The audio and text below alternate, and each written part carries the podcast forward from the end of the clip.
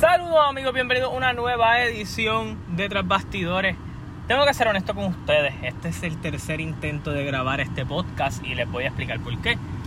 A medida que he ido grabando el podcast, eh, cuando se corta la grabación, yo tengo que hacer un montaje y eso lo hago desde la computadora de mi casa.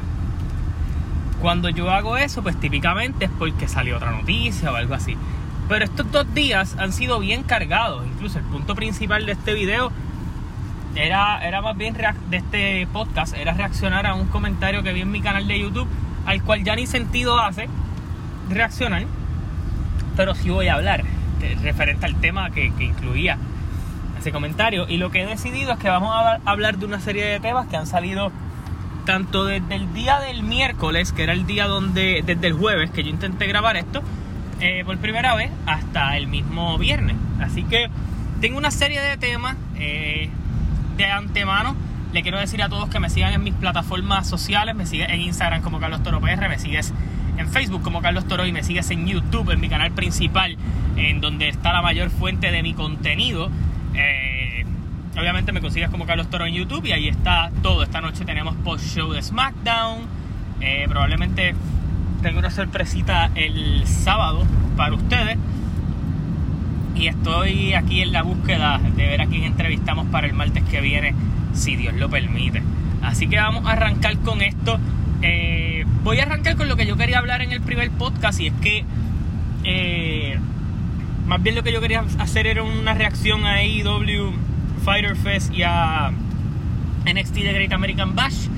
Me gustaron ambos shows. Tengo que decir que el más que me gustó fue NXT.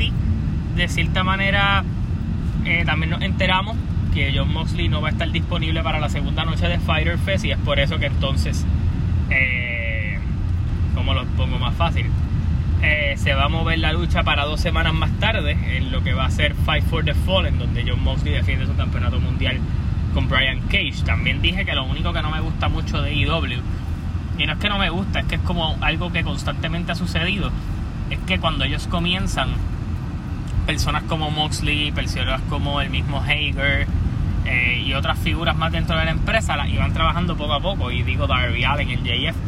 En el último tiempo que hemos visto firmas, me parece un poco raro porque cuando tú lo miras de cierta manera, vamos a poner que Moxley tenga que dejar el campeonato vacante si Moxley deja el campeonato vacante, ¿a quién tú le das el título? Que sea creíble, porque lo más creíble que tiene en, la empresa es Jericho, Hanman Page, Omega, Moxley, Jer este, Cody y lo demás. Los demás que tú has podido convertir creíbles, pues han tenido oportunidades titulares, han fracasado en ellas y no se han podido elevar de eso porque no tenían un bagaje antes de llegar a esa oportunidad titular. Por ejemplo, mira a Lance Archer. Lance Archer tuvo muchas victorias en el eh, tuvo varias victorias en el torneo pierde con Cody pues no se probó eh, Brody Lee dos o tres victorias con par de luchadorcitos se retó por el campeonato mundial. Brian Cage va por el mismo camino aunque Brian Cage yo creo que es un poquito más fácil de revitalizarlo.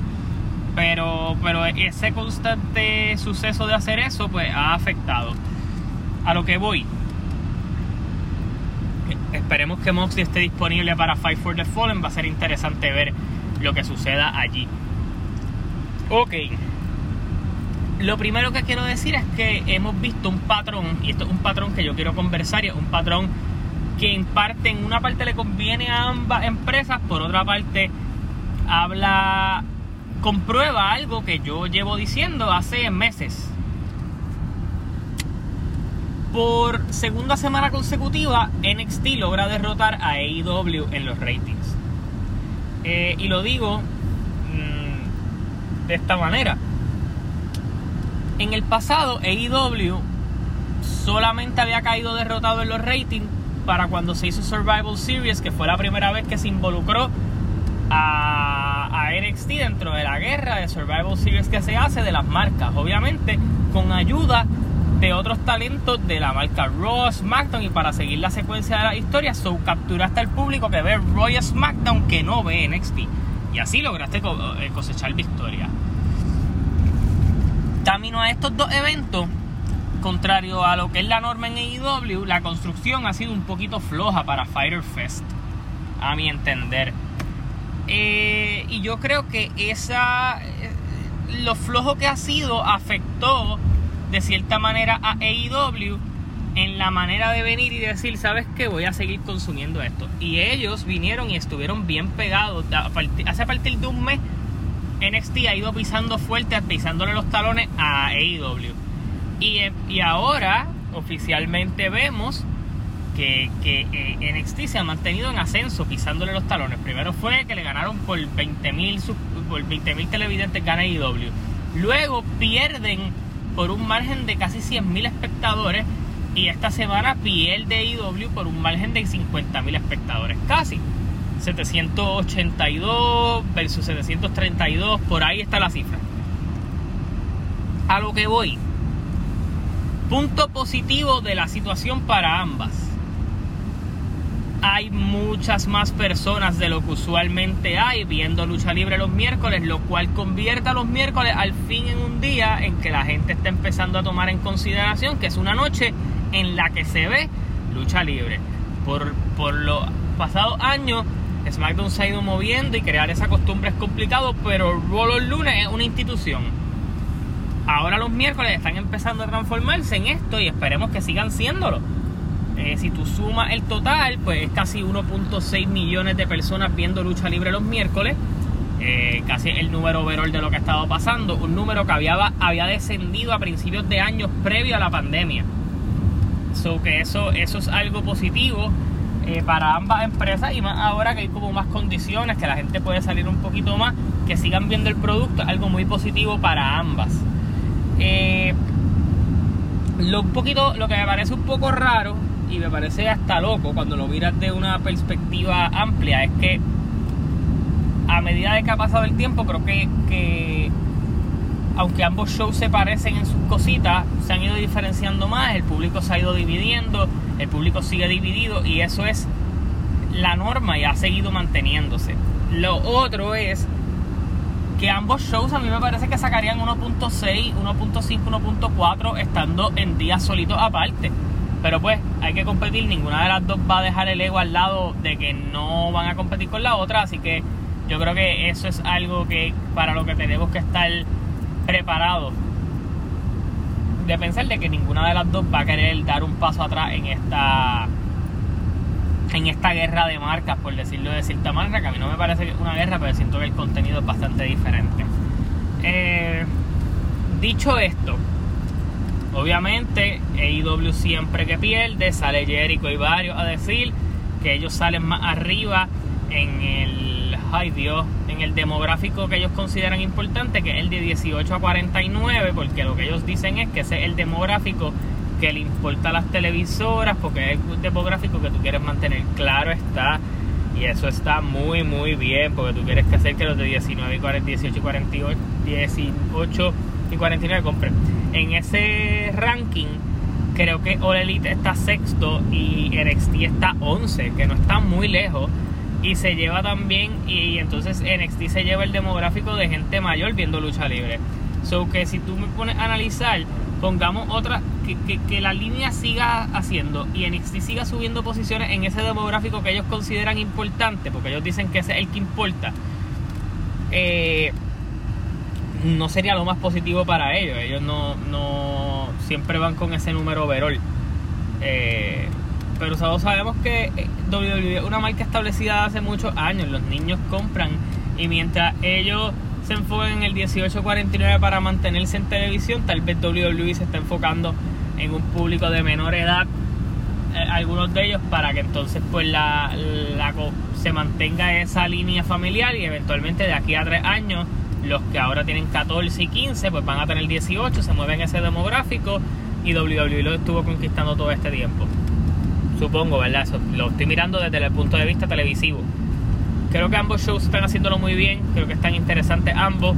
Eh, me gustan las cosas que se dejaron planteadas en ambos shows y hacia dónde vamos. Y hablando de hacia dónde vamos, y este es el momento del podcast en donde les voy a decir que si usted no quiere saber qué pasa la semana que viene en ninguno de los shows, ni en Fighter Fest Noche 2, ni en Great American Bash Noche 2, les recomiendo que vaya al minuto 15 de este podcast.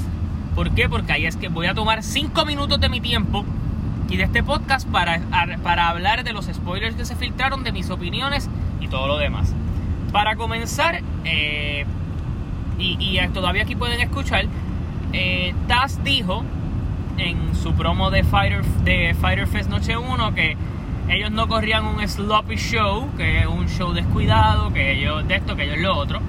Y a esa tiradera reaccionó un luchador que está en training de NXT y vino y dijo, lo que se filtró por allí, nosotros lo grabamos dos veces, para que digan que no hacemos un sloppy show. Si se filtró eso, al final del día puede haber otro cambio. Se grabaron dos finales, es lo que él reporta. Eh, voy a hablar de The Great American Bash porque solamente tengo un resultado y es que es la lucha de campeón contra campeón. Eh, contrario a lo que yo pensaba, contrario a mis deseos, contrario a que todo el que me conoce aquí sabe que Adam Cole es mi luchador favorito de NXT. El reinado de 404 días del mejor campeón en la historia de NXT, Adam Cole, cae a manos de Kid Lee, que ahora es coronado doble campeón de NXT, junto con el campeonato norteamericano y el, NXT Champion. Alguien que ellos llevan buildeando hace meses, desde Survival Series para acá. Eh, buenas victorias, buenas apariciones en el roster principal campeonato norteamericano, defensa sobre Galgano, Finn Balor, Damian Priest, Killian Dane, eh, Cameron Grimes, varios luchadores importantes que derrotó para mantener ese campeonato. Probablemente el reinado más consistente de ese North American Champion que había rotado tanto eh, durante sus primeros meses. Eh, derrota al campeón más importante de NXT ante mi ojo. Creo que tuvo un gran reinado Adam Cole. No voy a decir que estoy contento con la decisión. Yo tal vez quería que, que Adam Cole se quedara un más con el campeonato y lo perdiera en un takeover, tal vez con público o con Carrion Cross, pero vamos a ver hacia dónde van con, con Kid Lee como doble campeón. No es una idea que deteste, pero yo no soy súper fan de Kid Lee, no voy a ser un hipócrita aquí en decir que, que me alegro por él. Así que ustedes me conocen, Team Basura. Este es el resultado de Great American Bash. El único que tengo, no tengo más nada sobre el show. Hay que esperar si realmente no grabaron dos finales, pero dudo que realmente pues se vayan por otro lado. Tengo los resultados de Fighter Fest, los tengo por aquí. Si me dan un momentito en los que los en lo que los rebusco, eh, les puedo decir por aquí. Primer resultado, abren con la lucha en pareja de Kenny Omega y Hammond Page defendiendo los campeonatos en pareja entre Private Party. Eh, quiero sacar un momentito para decir que Private Party le están dando una construcción similar a, cuando Michael Hayes andaba con los Hardy Boys, que me parece que es algo apropiado para ellos porque tienen un estilo similar, aunque jamás van a ser los Hardy Boys de cierta manera. Kenny Omega y Hammond Page defienden los campeonatos, incluso con todas las diferencias que tuvieron en la primera noche de Fighter Fest. Parece que está en la historia de este equipo. Diferencias, pero logramos tener victorias. Lance Archer derrota a Joey Janela. Joey Janela tuvo una muy buena exhibición en esta lucha, según lo que aparece en el reporte. Taz corta otra promo, parece que muy buena, calentando la rivalidad entre Brian Cage y John Moxley. Taz han, ha corrido el rol de Paul Heyman durante esta rivalidad, a mi entender. Tuvimos la lucha de 4 contra 4 donde FTR o The Revival hacían pareja con los Bucks para enfrentarse a Pentagon Phoenix y Butcher and the Blade Butcher and the Blade y, los Lucha Brothers se llevan la victoria luego de que las diferencias entre los Bucks y FTR causaran esta derrota. Al final de la lucha no se atacaron, pero tuvieron un encontronazo. Terminaron de buenas al final, pero se están calentando los ánimos entre estos dos equipos. Me parece que todo eh, en ruta a lo que va a ser All Out. Eh, Rose también tuvo un squash match contra dos Jovers y dijo que eh, va a ir en busca del campeonato femenino nuevamente, así que no duden que veamos una revancha ahora que Chris Lander está lesionada y todo lo que está pasando, no duden que veamos a Nyla Rose contra Shida eh, por segunda ocasión. Eh, al parecer Colt Basura Cabana ha tenido un se ha ido iluminando poco a poco y uniéndose al Dark Order. El Dark Order se lleva la victoria con ayuda, obviamente Colcabana estaba en el equipo, pero se llevaron la victoria sobre SCU. Luego de que pues eh, sorprendan de cierta manera a, Christopher Daniels con Cabana ayudando más a Brody Lee de la cuenta. Y lo otro que tuvimos fue el main event, que parece que fue muy bueno entre Orange Cassidy y Chris Jericho. Eh, parece que Chris Jericho ayudó a construir una estrella en Cassidy. Tuvieron una buena lucha. Dicen que el, trabajo de underdog que hizo Orange Cassidy fue muy bueno. Veremos a ver eso el miércoles que viene y lo conversaremos más a fondo en mi canal de, en mi canal de YouTube. Pero si ese es el caso, me alegra muchísimo que, que Jericho nos mostrara otra parte de Orange Cassidy. Chris Jericho se lleva la victoria con el Judas Effect sobre Orange Cassidy. Así que ya con esto concluimos los spoilers. Ustedes me dejan saber su opinión y en la semana que viene hablaremos sobre ello. Eh, obviamente eh, hay otras cositas saliendo. Ya hablé de IWNXT, los conflictos para lo de Moxley. Eh, varias cosas pasando y es que hay noticias. Alguien me preguntó en mi canal que si tenía noticias de Kairi Sane, llegué creo que a decir en el programa anterior que Kairi Sane iba a tener un rol como de embajador en Japón para WWE. Kairi Sane actualmente está, eh, ¿cómo explico de esta manera? Está programada para volver a programación tan pronto como el próximo lunes o la semana de arriba, en los próximos tapings va a tener algún tipo de aparición.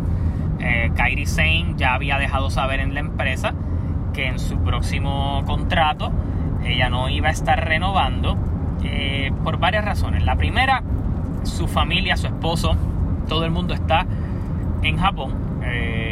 Eh, a diferencia de, de, lo que muchos puedan pensar, pues su familia está en Japón. Eh, no es como Asuka, que pues creo que su niño está en Estados Unidos. Asuka no está casada, creo.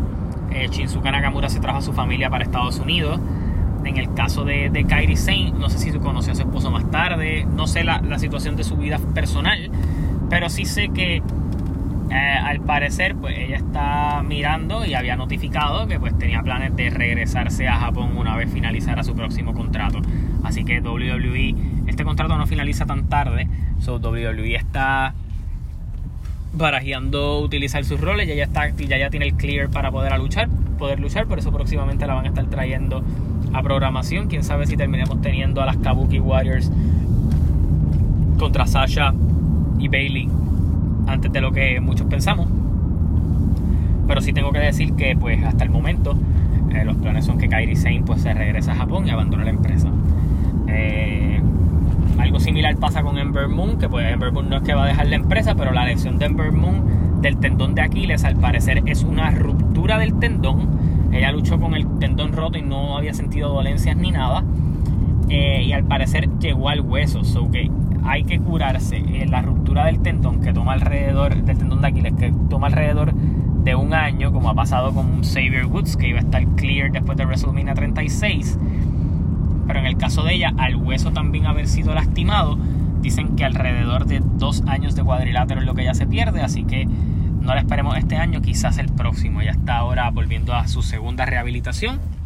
Esperemos que todo esté muy bien con ella para cuando se regrese al, cuadrilátero. Eh, otra persona que también ha tenido dentro de la división femenina conflicto es Shayna Baszler. Y es que Shayna Baszler y Becky Lynch dijo esto en un podcast. Ella abogó bastante para que pues, se le diera el campeonato a Shayna Baszler. Eh, ya eh, yo creo que Becky y Seth ya estaban buscando a su criatura. Yo creo que una madre puede sentir cuando algo va en esa dirección. Yo creo que ella también lo sospechaba.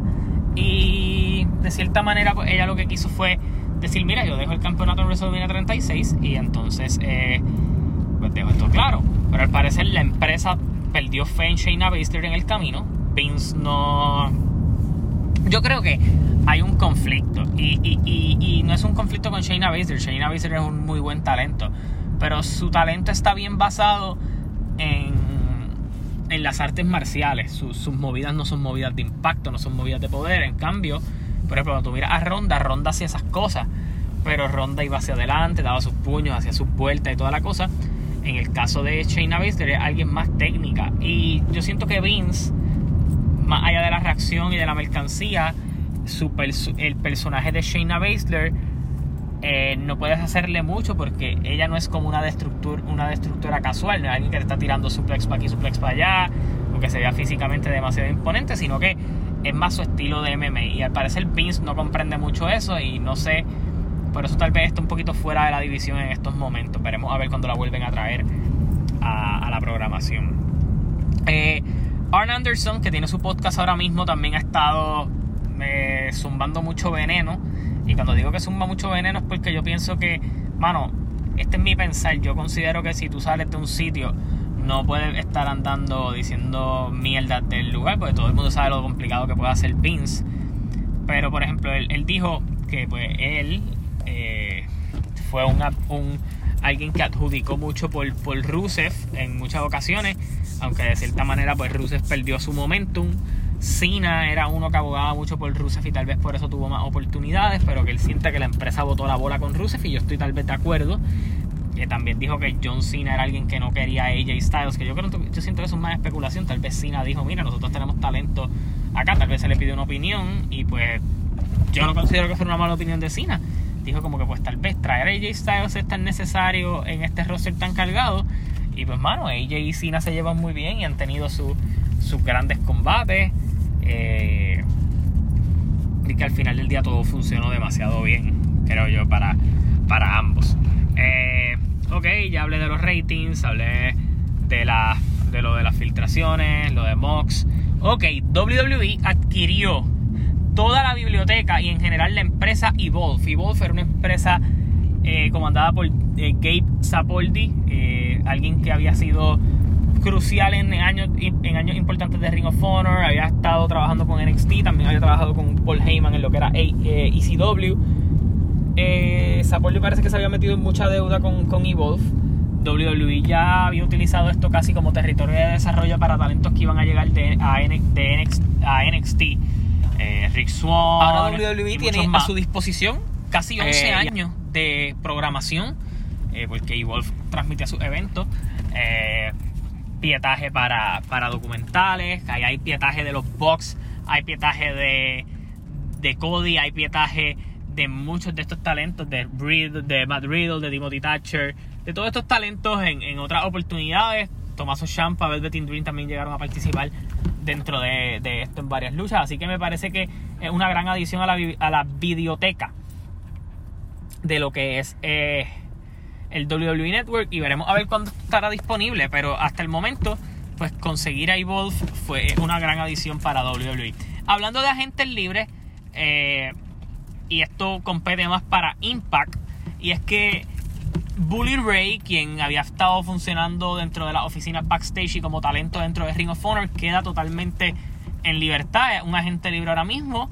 Eh, puede filmar donde él quiera, no tiene cláusula de competición. Así que, como yo había mencionado en mi podcast anterior, la referencia a Aces and Eights en, dentro de la programación de Impact, no me sorprendería ver algún repackage de la agrupación, tal vez con, qué sé yo, mira, por pensarlo así, eh, por, agrupar yo estoy aquí buqueando a lo loco, tal vez Hit Slater, Eric Young, Bully Ray, eh, Dilo Brown también en una, tal vez en una posición como de, de, de advocate Gallows fue parte de eso. Quién sabe si Gallows Anderson y ese un grupito como de 6 con una nueva versión del grupo eh, pudiera ser interesante.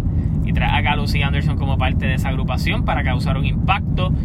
Realmente hay mucha mucha especulación con Impact. Al final del día creo que Impact va a tener la oportunidad de tal vez lanzar a alguien como Bully Ray, Eric Young, eh, a, Gallows y Anderson a su, a su roster. Y yo creo que pues quedaría muy muy bien eh, hacer algo que impacte para julio 18, ya que todo el mundo va a quedar, eh, todos van a tener la oportunidad de, poder participar en la empresa de su, de su predilección y de las que esté corriendo, porque pues New Japan es otra que ha estado corriendo, ya básicamente se cuadró la final, creo que lo llegué a hablar, eh, lo que pasa es que esto lo estoy grabando un poquito más tarde, pero ya la final pues está Okada contra Evil en la final, me sorprendió un poco que no se fueran por sanada me sorprendería si Okada pierde eh, y terminemos teniendo Okada contra Naito en revancha de Wrestle Kingdom en Dominion por los dos campeonatos.